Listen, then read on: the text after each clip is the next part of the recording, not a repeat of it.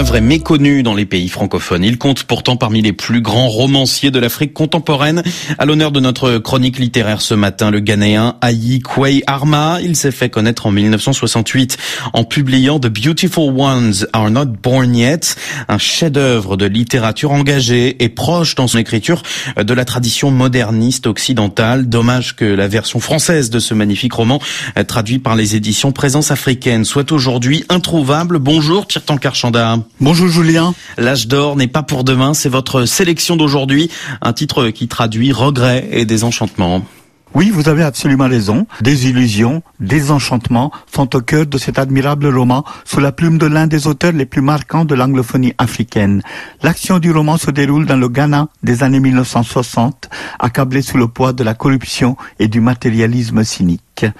Alma raconte la faillite de l'élite ghanéenne qui s'est empressée de prendre la place laissée vacante par les colonisateurs sans se préoccuper des promesses d'égalité et de justice sociale faites par les pères fondateurs le titre anglais de l'ouvrage, The Beautiful Ones Are Not Born Yet. Il fait référence à l'une des dernières scènes du roman où l'on voit un car bloqué à un barrage de police. Assis au bord de la route, le protagoniste assiste aux laborieuses négociations du chauffeur avec les policiers avant que le car ne puisse repartir moyennant quelques sédits sonnants et trébuchants. Arma raconte comment cette corruption administrative largement répandue dans le pays est en train de ronger l'âme du, Ghana. La déception de la population est symbolisée par l'adage devenu le titre du roman peint sur la vitre arrière du bus. L'âge d'or n'est pas pour demain. Un titre aussi philosophique qu'existentiel. Et comment cette thématique de la corruption ambiante est-elle articulée dans le roman? Voyez-vous, Aikoyi Alma est considéré comme l'un des très grands romanciers de l'Afrique anglophone. Il est l'auteur de six romans partagés entre le modernisme à la Kafka et l'oralité traditionnelle au souffle épique. C'est une littérature d'idées que cet écrivain propose, s'inspirant notamment des analyses de la société postcoloniale par Sartre et Franz Fanon. C'est le cas, par exemple, dans L'âge d'or n'est pas pour demain. Son intrigue est mince, voire répétitive.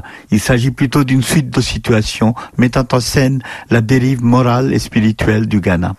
Nous sommes à la fin des années Nkrumah, père de la nation ghanéenne.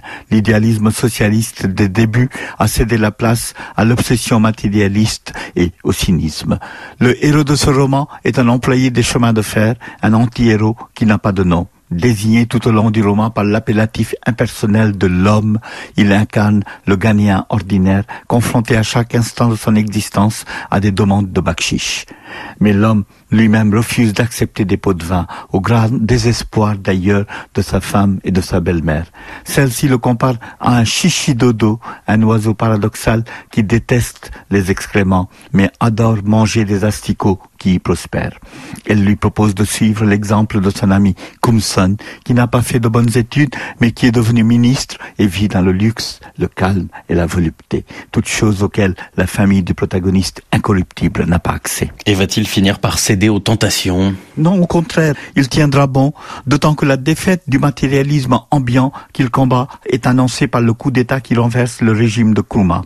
Dans les dernières pages du roman, on voit l'entourage du chef de l'État déchu contraint de prendre la fuite pour sauver sa peau après avoir vidé les caisses de la nation.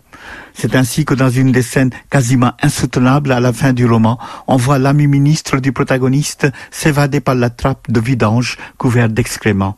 Cette scène, tout comme l'odeur pestilentielle de la misère et des latrines qui imprègnent la cité qu'évoque Armand, sont des allégories puissantes de la désintégration morale et sociale qui est le principal sujet de ce roman. Et pour finir, Tirtankar, peut-on parler de roman à thèse? Même si la formule roman à thèse a mauvaise presse, force est de reconnaître qu'il y a quelque de cela dans ces pages.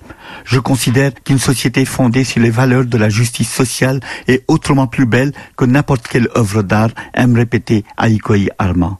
Or, si l'engagement social est à l'origine du geste littéraire de ce dernier, son œuvre n'est nullement dépourvue de l'inventivité, du souffle et de l'imagination, des qualités qui font le succès de l'âge d'or n'est pas pour demain.